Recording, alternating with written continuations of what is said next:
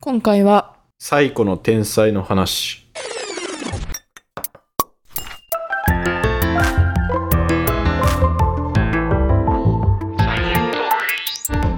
レンです。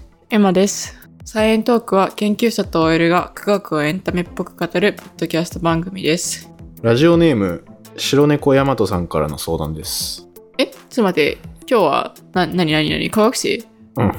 ああ、わかった。 なんか急にお便りコーナーみたいになったからさ。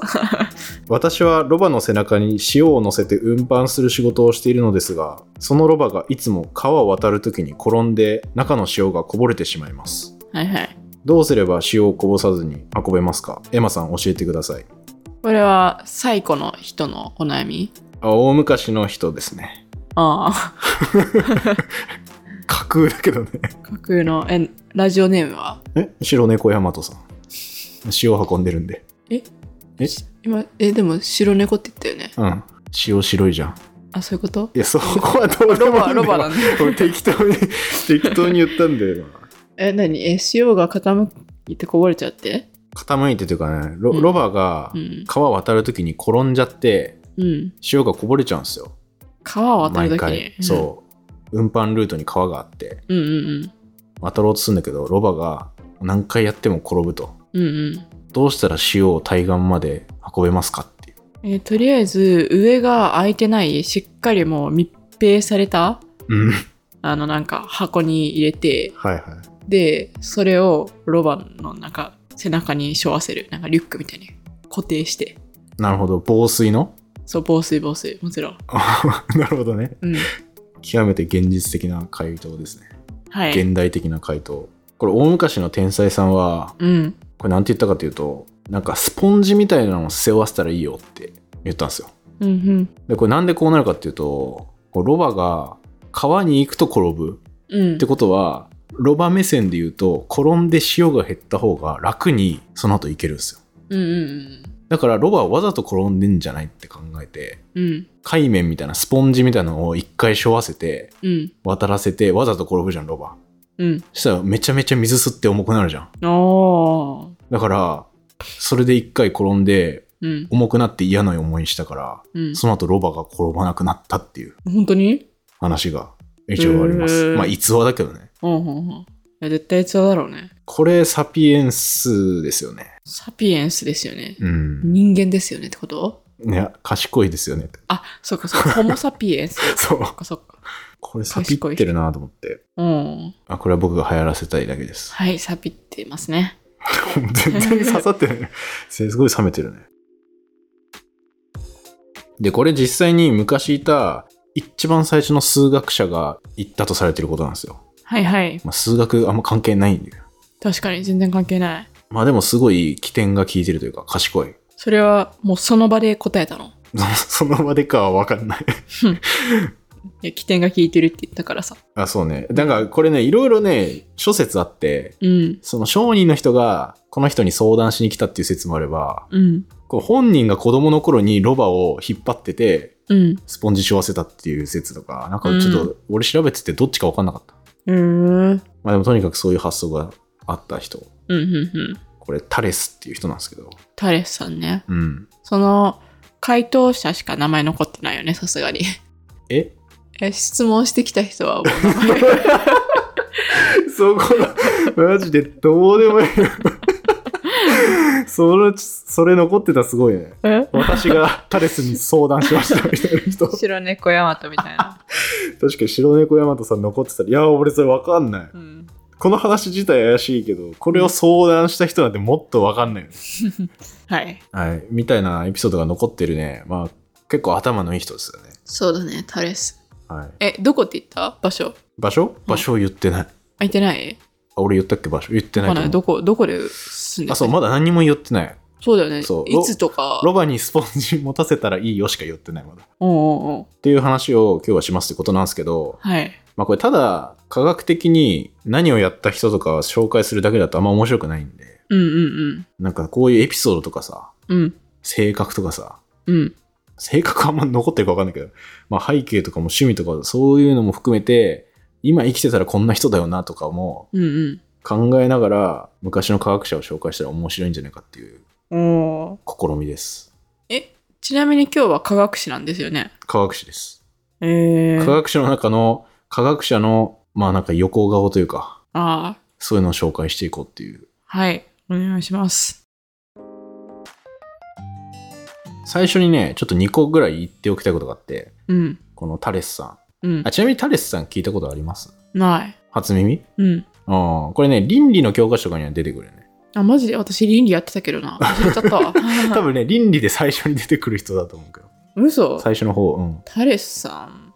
えー、なんかアリストテレスとかぐらいしかさ、一番初めにやったって言われて思い浮かばないんだけど。ああ、そこらまあまあ、辺は、そこら辺だったよ。人流の初めって。タレスさんなんて出てきたっけ出てきてるはず。はい。そのアリストテレスが、いや、自分より前にこんなすごい人いたんだよっていう。おー一番最初に哲学とか言う始めたのこの人ですって言ったのがタレス。哲学そう、哲学の始まりとも言われてます、ね。あれさっき数学って言ってなかったっけ数学の始まりでもあるんですよね。え、で、この人結局いつの人なのあ、で、タレスさんは、うん。あの、前に古代ギリシャの話したじゃないですか。うん。まあ古代ギリシャの時代だから紀元前の620年とかそんぐらいうん、うん、うん。から生きてた人、ほまあ、大体紀元前600年頃生きてた人なんですけどう。うん、うん。今回から出てくるのって結構哲学者なんですよはい。で哲学ってなると理系の皆さん耳塞ぎたくなっちゃうかもしれないと思って、うん。まあ、俺もそんなねめちゃくちゃ詳しいわけでもないしうん。だけどこれ大学で取る博士号ってあるじゃないですかうん。あれって PhD とか言いますけどうん。どういう意味か知ってますあれもう、PhD の PH がなんかフィロソフィーと関係あるってことあそうてかフィロソフィーなんだけどいフィロソフィーディグリーなのやドクターえフィロソフィードクター。ラテン語でフィロソフィードクターうーん。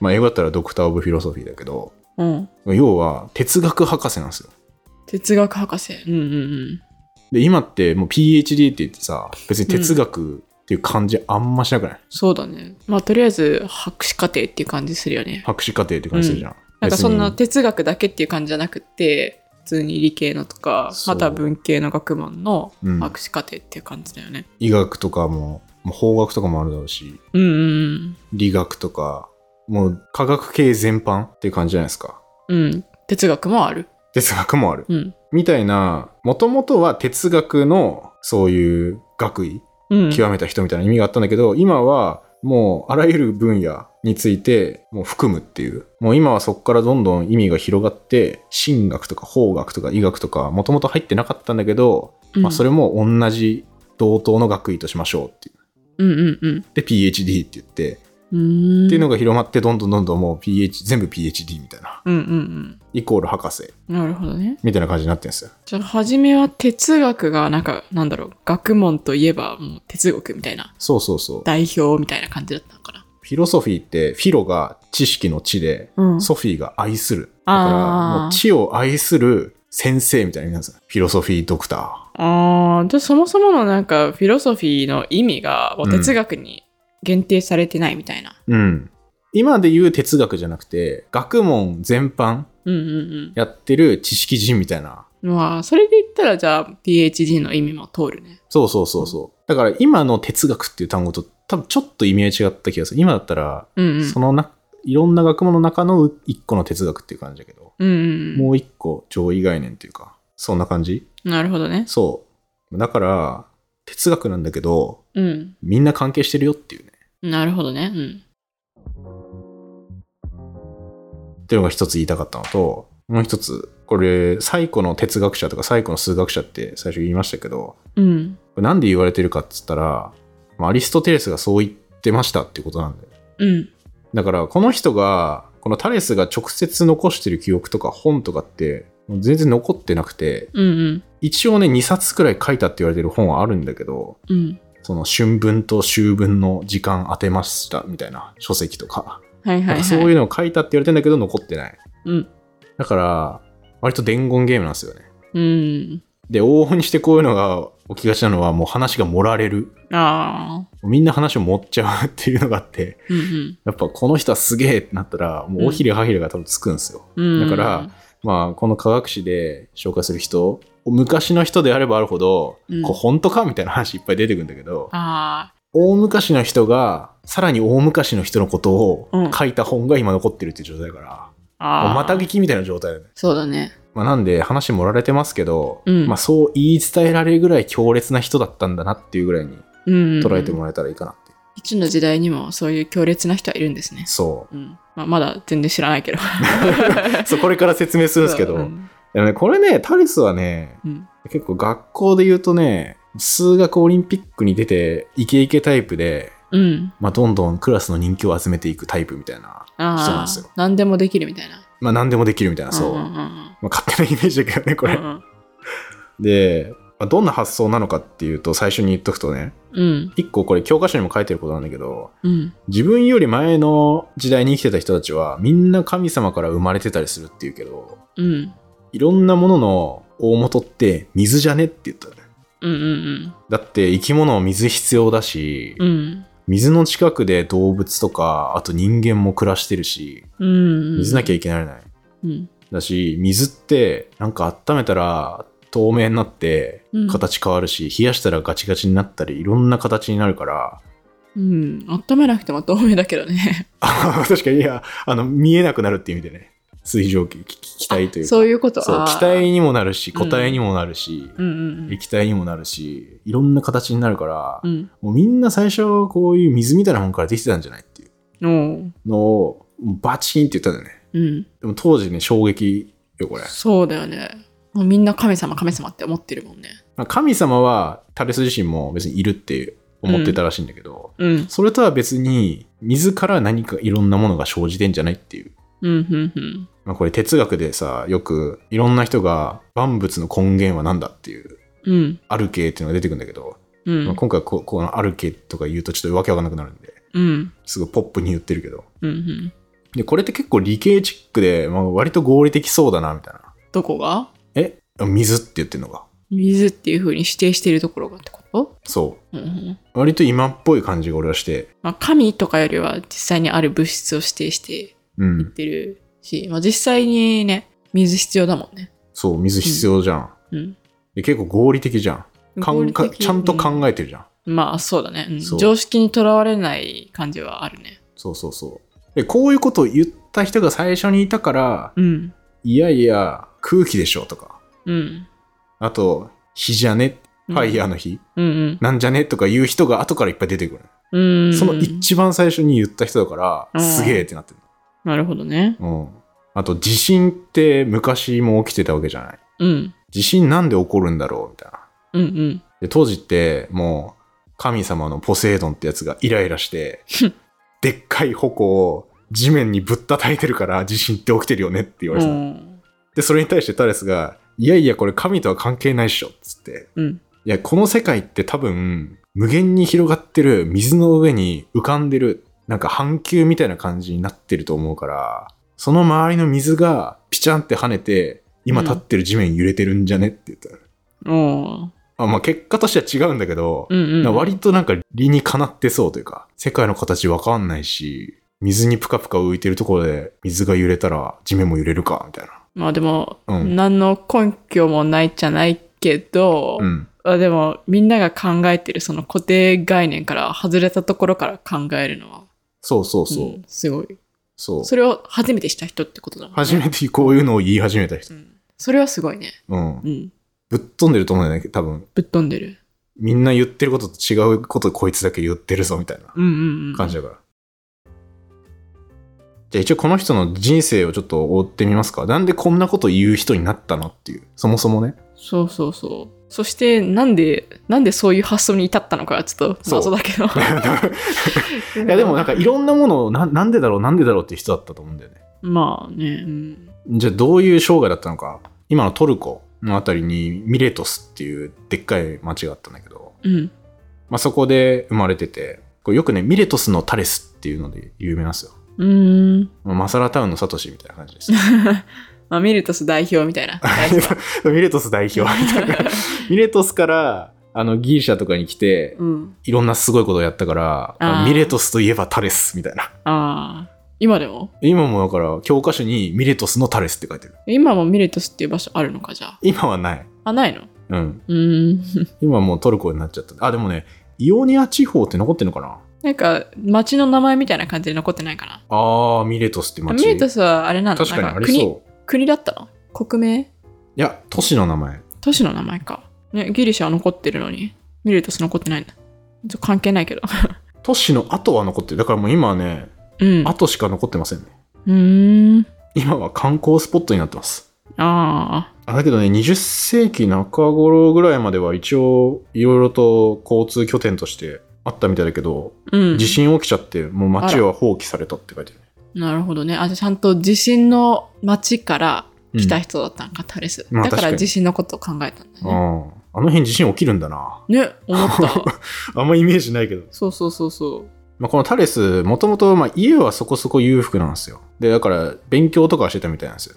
うんうん。まあ、当時の勉強って結構神様の学問やるとか、うんうん今みたいな勉強とはちょっと違うと思うんだけど、うん。うん。その時にもう哲学っぽいことをやってる人はいた。だから学問やってる人はいた。うんうん文字書はいいてる人とかさ。はいはい。そういう人いたんだけど、あんまりね、お金は稼げなかったらしいね、昔の学者って。うんうん。まあそうだよ。なんかそれ自体でさ、本が売れるわけでもないし。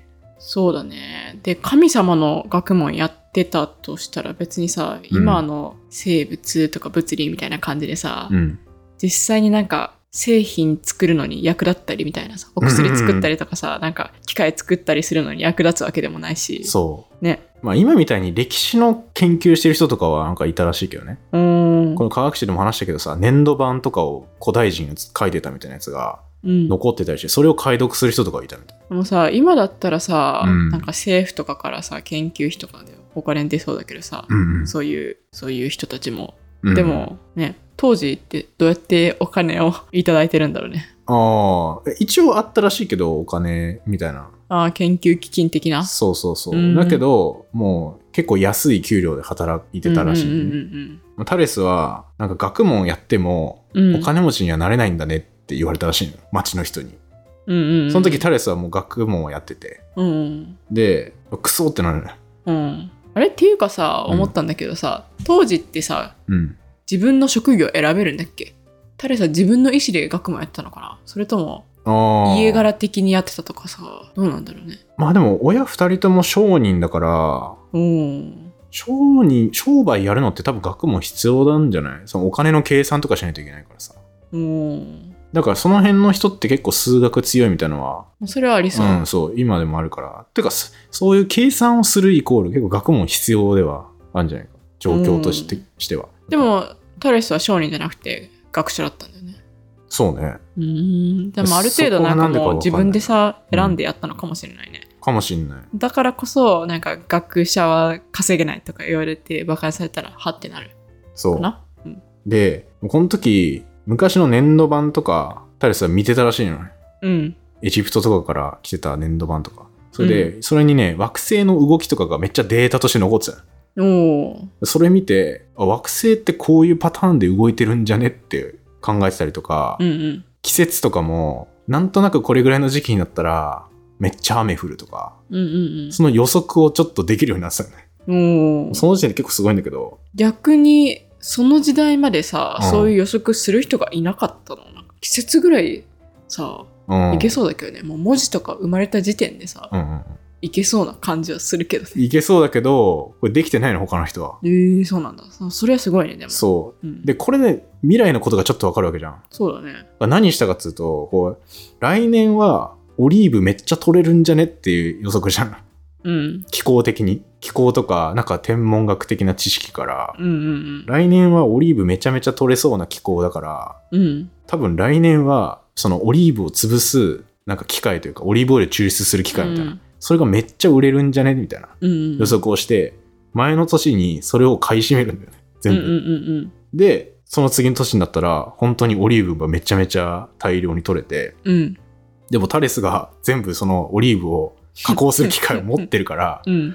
すまんタレスお金払うからそれくれみたいな、うん。みたいな人がめっちゃ来て、なるほどね。すげえ金稼ぐっていう。ああ。だからちゃんともう基礎学問としてだけじゃなくて、う。もうん実際にさ、そ使うって 金儲けしてるの。で、頭いい。うん。で、これをやった後に、いや、学者はいつでもお金儲けできるけど、うん。学者が貧乏なのはお金に無頓着だからだよっていうのをう言って、ん。まあ頭いいからそ、う金稼ごうと思えば稼げそこれかっこよくないですか、う。うんで俺はやろうと思ったらいつでも金ぐらい稼げるんだぜって言ってんだよ、まあ実際ね、それで稼いでて。 そうだからさそんなことやってるから、まあ、ちょっと有名になってくんですよね、うんうんうん。なんかタレスってやつがすごい頭いいらしいぞみたいなうんうん、で、まあ、ちょっとなんか偉い人とかとも仲良くなり始めてうんうんうん政治家みたいな、うん。で割とお金に余裕はもうできたとうん。もう勉強してる人でお金めっちゃ持って働かなくていいってなったら、うん。まあ、暇になるじゃないですかちょっと暇になる。どうするかっていうと海外行くんですようんうん海外というか外国うん。うん。に旅に出るらしいんですよねはいはい。これちょっと諸説あるんだけどこれ行ったかエジプトから来た書物を読んだだけなのか微妙なんだけど一応エジプトに行ったって言われててうん。で当時そのエジプトってめちゃくちゃ数学発展してるよねもうプラピラミッドもうあるからいうん。やタレスはだからえなんかエジプト人すげえってなるじゃんうん。めちゃくちゃでっかいピラミッド建てるのこんなどうやって計算してこれ建ててんのみたいなうん。なんだけどエジプトの人はなんかもうなんかよくわかんないけどこうやってやったら計算できるからうん。作りましたみたいな状態なのああ、じゃあ分かってないのに計算して作ってるってことそうなんかせめっちゃ正確に物測ったりとかうんうんっていう技術はあるんだけど、うん。うん。あんま計算はできてないねほ例えばこのピラミッドがどれぐらいの高さなのかって計算できてないのよ、う。うーん。これぐぐらいのブロック積み重ねてやったらめっちゃ綺麗に立つけどあーまあこれぐらいの角度でこんな感じでなんか積み上げていったら立つけどみたいな。そうそうそうそううん、全体像を把握してるわけじゃないみたいな。そうん。うでタレスはいやこんなすごいもん作ってんのに数学知らんのみたいなうんうん感じになってエジプト人にうん。うん。今からこのピラミッドの高さ俺が測るっつってうん。何やったと思いますえ何やったの図形を書いて計算し始めたあー図形を書いてっていうかまあでも角度とかの情報はあるわけじゃん。一番下で角度測ればいいから。うんもうそれでさ、手元に紙でさ、三角形書いてさ、ああうん計算したら高さわかるね。うん角度だけでわかるか角度だけだったらわかんないんじゃ角ない度と、あとは、あの、一番底辺のさ、うんあの一辺の長さ分かったらさ、ああとは分かる。るんじゃないまあでも、その一辺の長さ、ピラミッド、えらい長いから、ああ、底辺の長さすら分かんないんか。それはきついね。きついよね。うん。これ、タレスは、うん。あの、夕日が差した時に、うんうんピラミッドの影の長さと、うん。うん。自分の影の長さああ。を比較して、うん。だから比例計算だよね。うんうんうん。あ、自分の影の長さこんぐらいだから、で、じうん俺のし自分の身長これぐらいだから、うんうんうん。ピラミッドの影こんぐらいだから、ピラミッドの高さこれだ、みたいな計算して、こうそう、エジプト人に言って、え、でもさ、うん。夕日ってさ、なんか、めっちゃ影長くなんじゃん。 うん、うん。でさ、ピラミッドのさ、底辺の一辺測れないのにさ、ああ、確かに。夕日で確かに夕日だったら測れたらおかしいか伸びる伸びてできるもうどあうーどうしてって思うけど ああそっかそう思っちゃうかまあでもあの正確には分かんなくてもあれかな見た目とかでさ大体何対何みたいなの分かるんかな、あ横一辺測れなかったっていうのは違うかもなまあ、当時そんなさ数学なんか立体的な数学がそこまで分かってたかどうか分かんないから、うんうんうん別に底辺の一辺の長さ分かってたとしても高さはそれで計算できなくてその代わり夕日うのん影の比でまあ計算したみたいな感じかなそうねてか一辺分かってもやっぱ分かんないんじゃない分かんないかな一辺分かってもいい一か辺分かって、で角度分かったら分かりそうだけどねでも一番上がど真ん中だったら分かるかでもそれの計算方法が分かんないから、結局一辺あって角度あってうんそれがあったところでどうやったらこの高さが出るのかって計算できないまあ今だったら多分分かるけどあ今だったら分かうる、んあそうそうそうそうあ今の感覚じゃないからあそう今の感覚で言ってた、ああそういうことか、うん、うなるんほどね昔は分かんなかったっていううんうんで、この影の長さ比較してやるって、今だったら比例計算なんだけど、うんこれが世界で初めて比例っていう概念を使ったっていう例って言われてる。へえそっかそっかおしゃれじゃないですか。そうだねなんかもう今だったら比例っていうのは当たり前だから、うんまあ、。これで考えたらいけそうって分かるけどそれは教育によって比例っていう概念分かってるからうん。初めて考えつくっていうのは確かになんかみんなやってそうではあるけどねやってそうではあるけど、うんそこで使おうっていうのがなんかうん賢いなと思って。賢いなんだけど、まあ一方で、エジプトの人も、エジプトの人で面積測ったりとか、その幾何学自体はうん。結構いろいろすごかったから、まあタレスもそこで勉強にはなるわけよね。うんうん。ああ、なんか俺が知らんこともこの人たち知ってるわ、みたいな。うんうん。だってエジプトって、この高さの求め方わかんないのに、数学問題集があったりするから ね。この時代に。いすごいな。なんか、なんでそこわかんないのっていうのはあるけどね。や、これす、エジプトはエジプト文明じゃん。うん。で、タレスはえギリギリシャ文えギリシャってギリシャ文明とかあったっけごめんいや、なんか。ない、ない。あー、えっとえだだしかもタレスはミミレトスのタレスだもんね。ミレトスのタレス。だから、あまあでエジプトからうもん人来てるし、うんうんうん。ちょっと東のメソポタミア文明からも人来てるし、みたいなとこ。ああ、そっか。え、そうじゃあ別になんかタレス自身は、うんなんだろう、なんか、ななんちゃら文明みたいなのの中にすごい身を置いてたみたいなわけではなく、わけではないね。まあそういうちょっとちっちゃいところで有名になって金持ちになったから、うんなん。かすごい発展してるエジプト文明のエジプトに行ってみるかみたいな、ああ、そういう感まじあ、なんかな。発展具合はでも、このミレトス自体も、そんな村みたいなレベルじゃなくて、10万人ぐらい人がいたらしいから、おーまあそこそこでかい町ではあるんだけど、おーそういうのがギリシャ周辺にポンポンポンってでっかい町がいっぱいあったみたいな状況。うーん。エジプト人がすごいみたいなのがなんか有名だったっぽいけどね。うーん。だってすごいじゃん。ピラミッド建ててんだもん。うんうん、ピラミッドは知ってたのかなみんな他のさ、ギリシャとかミレトスの人もさ、ピラミッドがあるらしいよみたいな。ああ、知ってたん知ってそうだかよねな。知でっもてそうだけどなう。んいやわかんない。ちょっと曖昧だもん、それは。うん。だってさ、エジプトでさ、問題集、うん。 9個のパンを10人で分ける方法はどうやってやるでしょうみたいな問題があったりするの。え正確に正確に。むずっ 今、今でもわからんわ、だって。この問題結構えぐくない、うんまあ今の感覚だったらさ、あ数学的にね、うん。言ったらこれまあ言って9割る10ですよ。うん、まあそうだけどさ。で、0.9だよな、みた いな。でもパ終わンるじゃんパンじゃん。 そう、パン。いや、なんかあれだよね。なんか重さちゃんと測らなきゃいけない。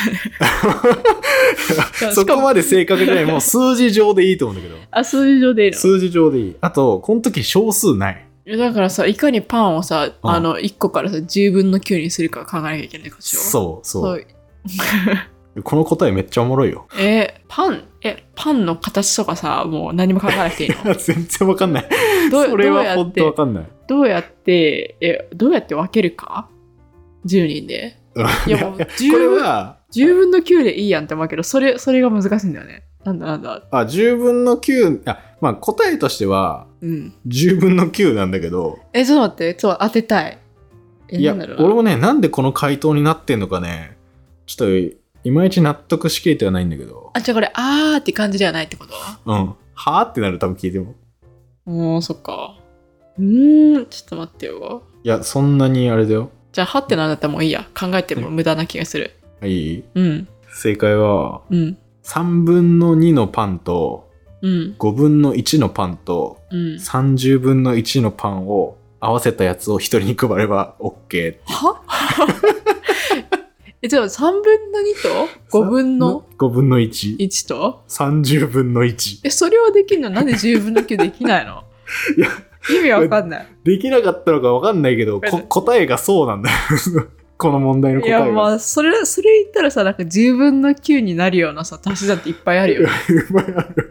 それが一つの回じゃないよね。うんや謎な。 でもね、俺これなんか60進法的なのも関係してるのかなって思うけどね。この3分の1、5あ、でも5分の1違うか。いやこれが10分の9にならなかったのは、 そうだって5分の1でできたらさ、絶対10分の1までいけんじゃん。そし たら10分の1かける9でいいやんって思うけど。俺も そう思う。俺も答え見た時これはーって思ったけど、うんいやまあ確かに足し算したら10分の9になるわと思って。なるんだろうね。ちょっと足し算してないけどさ、まうあん、い。やなるなるんですよこれ。いうん。やでも昔の人の答えはこうだったらしいんですよ。これね一応全部30分のなんちゃらみたいになる。そうだよね。30分の20プラスうん5分の 1? うんプラス6うんで26プうん。ラス足す130だから30分の27。分の27あ確かに まあ一緒なの。いやまあまあそりゃそうだけどそりゃそうなんだけど、いやいやーみたいなこう古代エジプト数学問題集これ一応うん84問ぐらい収録されてるやついがやーあるらしいですけうど、んうんそういうのがあったらしいですよ。うんよくわかんないこれ。で、そこで、なんか、こうすれば解けるっていうか、もうこういう答えだけ書いてて、過程みたいなのは全然書いてないんですよ。うんうんだから、タレスは、うん。うん。なんでってなってるの。こういうそのうっだて、ねそう、ちゃんと計算方法うんを。してたらできるけど、うん。なんでそうやって解けるのかみたいのは、うんうあんまりエジプトの人は分かってないぞみたいな。うんうんなったりして、うんで、そこで、前も多分言ったけどう、んもう証明うんみたいなのをし始めるんですよね。うんうんうん前言ったのは円を直径で2等分した半円同士は同じ面積ですよねとか、うんうんうんこれもタレスが言った証明なんだけどうんとか直行する2本の線があったらうんその向かい側の角度は一緒ですとか、うんおーまあ、そりゃそうじゃんって感じなんだけどうんみたいのをちゃんと証明してったっていううんどうやって証明するんだろうねあこれは基本的にはうん重なり合うものは等しいっていうのがあじゃあパタって折るってことそうパタって折ったりしてどっちもそんな感じで証明はできるじゃんううんそれでいいんかそうそれでいいそういう論理展開そういや、これまあまあちょっと数学的な説明はだいぶはしょってるけど、うん考え方として、もう誰もが認めざるを得ないことを元にして、新しい誰もが認めることを言ったっていう。だから図形が重なるっていうのはみんな絶対そうだよなってわかる。うんで、前提があった上で、実際にそれをぴったり重ね合わせてるのを見せたら、うん確かに円をこうやって半分にしたら同じ面積だっていう、イコールみんな納得するってなるじゃん。うんうんってなったらさ今後はさあじゃあ円にこういう直線を引いたら実際ぴったり重ねてないけど、うんまあ、一緒なんだろうなっていううん新しい前提ができる、うんうんうんまあ、これ円益法って言いますけどだからこれって証明のもう大原則うんを初めてやったっていう、うんうんまあちょっとね概念的な話だけどっはいていうのが、まあ、こういうエピソードがあって最古の数学者って言われてるんですよこれ哲学者ですよなんか哲学っぽくないというか、まあでも哲学はさもう学問を愛するだからさもう何でもどの分野でもよかったんだよね多そう分どの分野でもよかったこの時代は。そうどっちかというと、なんか数学に強い哲学者みたいな。うん。でね、タレスね、うん。天文学にも強いんですよ。ああ、強そう。うん。そう。もう星見る研究もドハマりしてて、タうんレうス。んうんなんかエピソード的にはもうずーっと外見て歩きすぎて溝に落ちたみた いなエピソードも残ってるぐらい。 うん。うん。もういろいろあるんだけど、それを見てた人が、あんた自分の足元のことわかんないのにあんな遠い星のことわかんのかいみたいな。確かに。って言われたっていうエピソードも残ってる。 なるほどね。まあ、そういう惑星の動きのパターンみたいのを予測してるんだけど、うんこれ割となんか地味っちゃ地味みたいなうんうんうん。感じなんですけど、これすごかったのが、タレスがそういう動きのパターンをいろいろ予測してた時に、真昼なのに太陽が暗くなるよって予言して、周りの人なんて言うこれ。 うん。いや、別にそれ昼じゃなくて夜だよって言いそうだよね。まあそう、そうなんだけど、うんいやいやいやってなるでしょ。タレスなんか頭おかしくなったって言われる。ああ。いやいや、昼なのに暗くなるわけないだろうって、うん。もう何もしなかったと思うよな。うん。まあ、これ日食ですよね言ったらうん太陽が月の後ろに隠れて、うんうんうん起きるあのねちゃんと今計算してもそのタレスが生きてたぐらいにちゃんと日食起きてるっていうのは分かってる、うん。うん。だからまあこれ正しいんでしょうっていうことになってるんだけど、うん。実際ねその時に戦争が起きてたらしいんですよはい。ちょうど実際にそのタレスが予言した日になったらうん。昼なのにどんどんどんどん暗くなってきてうん。あれってなってうん。で最後もう完全に太陽隠れてうん。星見えて、うん。戦争してた人たちも、うわ、なんかこれ戦争を今長く続けてるのが、なんか悪いことなんじゃないかみたいな。うん。不吉。な象徴なんじゃないかみたいな。っうん。てなって、みんな街に帰っていって、うん。それを予言当ててたタレスをみんなで称えるっていう。 おお、タレスすげえぞってね。ああタレス当てたみたいな。でいよいよこいつの、なんか未来のこと分かるようになったぞみたいな感じでね。うんうんうん。タレスコールが起きるんですけど。 タレス。タレスって。そう。まあ、そんなイメ ージ。すっごいよね。すごいね。まあ、タレスのすごいところをまとめると、これ日食もさ、ちゃんとさ、太陽の動きとか、月の動きとかをちゃんと観察して、うん。で、そのデータに基づいて予測してるわけじゃん。うんうんうん。で、そういうものを、まず物事をちゃんと見るっていうのができてた。そうだね。そうんデータに基づいて考えるみたいなね。うん。なんでこれ起きてるんだろうとかも、確かに。そう、ちゃんと考えてたり。うんうんでじゃないとさ、その、地球と太陽と月の関係とかさ、相当観察力ないと分かんないと思うよね。そうだね。だって普通の人だったら多分、うん。なんか、まあ、太陽は神様で、なわかんない、なんか、わ かんないけど、なんか、神様がなんちゃらかんちゃらみたいな言って終わるところを、うん。タレスはね、ちゃんと全部考えてるんだよね。そう。ちょめっちゃ適当だ けどい。や、まあそうそうそ うそう。うん。で、これが後に、これアリストテレスが言ってんだけど、いうん。やこれ当時はみんな神の惑星の動きとかも、うんもう神がこうしてるっていう、まあ理由付けをちゃんとしないで考えてたところに、うん。ちゃんと自然にもルールがあるんだよっていう理由をつけた。うんうんっていうことで、これギリシャ語では自然っていうのをフィジスって言うんですけど、こうん。うんうんこ。からフィジックスが生まれてるんですね。へえこれ物理学ってことだけど、今の。なるほど。自然ってフィジスだったんだ。そう。だから今物理学って物理だけど、うん。言ったら自然学みたいなもんやええまあまあまあ、確かに。うん、法則だもんね。法則だし、まあ、神に対して自然みたいなうん。感じなんですよ。へえまあ、今もね、自然科学っていうからね、うん。その最初の人でした。で、このタレスさん一応最後どうなったかっていうエピソードも残ってまして、はい。タレスさんスポーツ大好きだったらしい んですよ。いろいろ濃いな。いろいろこれ、うん。スポーツが大好きすぎて、うん。めちゃくちゃ炎天下の中、そのなんかの競技を観戦していた時に、うん。熱中症になって死んだって言われてます。 熱中しすぎて。まあ、なるほど。うん。いやーまあ、これもね、諸説ありだ けど、一応そういうエピソードは残ってるらしいですよ。ちょっと頭いいんだから水ぐらい持っていきますって思うけど。 確かに。しかもさ、万物の根源水だとうかん言そうってそうる人がそうさ、そこれ笑っていいのかわかんないけど、ちう。ょっともう水飲んで欲しかったなって俺最後思ったけど。そうだね。もう2000年、3000年ぐらい経ってるからもう笑えるけど。うん。そまあね、でも星見すぎてさ、うん転ぶぐらいだからね。う。うん。そういうところあったのかもね。ちょっとおちょこちょ いだったかもいや、これでもまあわかんない。星見たのも溝に落ちたのか、うん。自分からあえて水溝に、溝っていうか井戸とかに入って、うんうん周り暗くなるからそれで星見てたんじゃないっていう説もある。あ、そうなのそう、どっちかわかんない。ああ。でも、まあ、調べた感じ、その落ちたっていう言ってる人の方が多かったけど、うんうん。それはなんかの本の記載の一部みたいな感じなのああ、そう、タレスについていろんな人が書き残してたりする。あじゃあタレスが、じゃあその溝の中にいたっていう情報だけがあって、うん。それがなんでだったのかっていうところは書いてないから、いろんな人のさ、意そう見が多分分かれてるみたいな感じ多なの。分ね、そこで食い違ってたりすあーる。そう。それを目撃したのも、うん若い女の人って書いてるやつもあれば、うんおばあさんって書いてるやつもある らしい。だからもう結構ブレてるう、ん情あ、じ報ゃあが。結構いろんなさ、なんか本があるんだ。タレスに関して。そうそうそう。ええ昔のやっぱ哲学者の人とかは、うん自分より前にはこういうことを言ってる人がいて、みたう。いなんなんつうの、リファレンスというか、うんうんうんちゃんと書いてるらしいんだけど、うん。うん。それが結構バラバラだったです。なるほどね。これ最後、スポーツ観戦してちょっと死んじゃう前なんですけど、ちょっと。うん。晩年の頃に、二十歳くらいの、まあ、ある一人の若者が訪ねてきたらしいんですよ。タレスさん、つって。うん。で、もういろいろちょっと数学とか教えてくれ、みたいな。うん。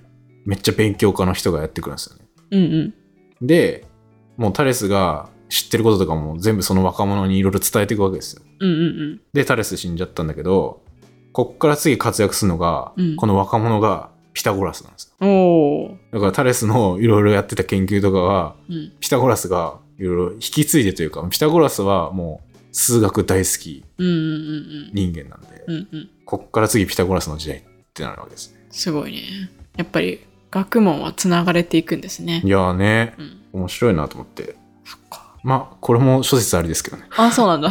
一応言われてはいるけどうん。まあ時期時代的にもかぶってるからまあそうだろうというう。んあじゃあそのさ、本の中には、うん、ピタゴラスっていう名前はないけど、若者みたいな。いやピタゴラスってなってるあ、そうなんだ。うんうーん。それを書いてるやつだねああ、いっぱいあるんか。そそっか。うピタゴラスも言及してるんじゃないかなタレスにうーん。ちょっとわかんない。そこまで調べきれてないけど。っていうことですね。俺これさ、面こ白ういいねう逸話がめっちゃ多いのをさ、いつも言ってて思うんだけどさ、うん。昔さ、修学旅行中にディズニーランドでうん。ミッキーマウスを池に落とした先輩がいたから、ディズニーランド行くの禁止みたいなほう。話聞いたことある。ミッキーマウスをどういうことミ本ッ物キーを、ん何ミッキーのなんかキャラキャラクターのなんかなんか落としちゃったキャラクターうんなんかぬいぐるみとか落としたってことあ、いやいや、本物のミッキー。本物のミッキーってどういうこと本物のディそズのニーランドで歩いてるミッキーを池に突き落として、あ着ぐるみ着たミッキーあでもそういうの言っちゃいけないんだよ。あ、そっかそっ か。夢の国だからミッキーはミッキーだから。あっていう、あ、それはでもね、確かに。でもこれ日本全国でうん。言ってる人いっぱいいるらしいんだよね。うちの中学校でうん先輩がミッキーを池に落としたっていう、うんうんで中学校が全国にいっぱいあるんですよ。うん。おまあなんか愛知とか岐阜に多いらしいけど、でうん俺も聞いたことあってー。あそうなんだ。北海道だけどうん。ミッキーの仕うん事あないやだな。あないないな。でもこれね俺大学の時の友達に聞いてもあってうん。何人いるんだよその先輩みたいな感じなんだ けどそういう噂が一人歩きしてるみたいなあでも本当にあったかもしんないあ。うん。これちょっとなんか古代ギリシャのやばいやつのエピソードみたいだなと思っておー。失礼かもしんないけどだ いぶうん実際のさ、ミッキーはさ、うんそのミッキーのその事件を起こした人はさ、うんいっぱいいるのか、それとも一い人なやのでかも。さいっぱいいるわけなくない そんなん大ニュースになるじゃんおー多分これ聞いてる人もいると思うけどなうーん。ネットでミッキー修学旅行行けとか検索したらいっぱい出てきます、ああ、出てきそうだな。うんみたいなおひれはひれがついたりするかもしれないですけど、うん。 まあまあまあちょっとでもこれ最後にそれ言っちゃったからタレスがそういうやばいやつみたいな感じになっちゃうけどまあ、逸話が一人歩き磯貝一人して る系の人。うんまあ、タレスはいたまあさすがにこんだけ情報のこと残ってるから、うんうんうんまあ、いただろうって感じだけど、うんうん。こんな人いたんだなっていう、そうだね。うん、だってそこでね数学とかやってくれなかったらうん。今の社会ないっすよね、そうなのかな。タレスがもし生まれてなかったら、ちょっと今の世界変わってるかな。変わってるかもしれないんじゃないなんかそういうのってさ、もう根源であればあるほどなんか影響でかそう。うん。まあもちろんその一人の天才が全部時代を作ったとは言わないけど、うん。あ、でも根源のだったら結構誰か、誰かしら気づくよね、多分。うん。なんかさ、超難しいやつとか、アインシュタインの相対性理論みたいなのってさ、あー、うんアインシュタイン以外なんか思いつかなさそうなイメージであるけど、ね、知らんけど。そう、う。うんん。そんななんか円をさ、うん。直径で分割したら半分になるみたいな、そういうのはなんか他の人でも気づきそうだよね。まあだし言ってた人いるかもしれないしね。俺ら今、アリストテレスがそうやって言ってたから、うん。すげえってなってるけど、うん。なんか別にそれ以外にもいたかもしれないしさ。まあそれはわかんない。あアインシュタインとかは当時の時代でいろんな知識を持ってる人がいた上で、うん。一人の天才が最後出てきたみたいな感じだから、うい今までの情報も全部蓄積されててみたいな。うんうんうん。まあ、それとはまたタレスは違うかもしれないけど、そうだね。まあ、それでもすごいことには変わりないよね。うん、めっちゃ頭良かったんだなっていうのには変わらない、っうんうんていうことですね。ってことで最初の数学者の話でした。うん。はい。じゃあ、有史に残る一番初めの天才、天天才って言ったら違うかなんか、科学者、うんそうだね。哲学者。哲学者数学者だからもう、数学最初の科学者って言ってもいいと思う。数学時代はは全部あったよね。なんか、学問もあったし、数学時代はあったけど、うんもうなんか名前が残ってるのはタレスが初めてなのかな。うんそうだね。うん。算数的なところをうん。学問としてバチンとやったっていうう。ん。まあタレスのすごいとこですね。そうですね。はい。うん。話すのむずいな。久々に人の紹介したけど。確かに、そう、科学者紹介っぽい回だったね、今日。もういつぶりだろうね。うん。い一年ぶりぐらいじゃもん。う覚えてないもん、最後に誰やったか。うん。ということで、じゃあ、自分の中学校に池にミッキーを落とした先輩がいるよっていう人は、うん。教えてください。はい。おまあ願いします。 はい、これ、これをお願いすることなんかわかんないけど。お願いする ことじゃないか。いや、まあ、うんタレス、タレスすげえなって。そうですね。タね、レすげえ。そうタレスに対する思ったこととかをまたぜひ感想くださいはい。以上ですありがとうございあまりしがたとう。ございましたバイバイバイバイ。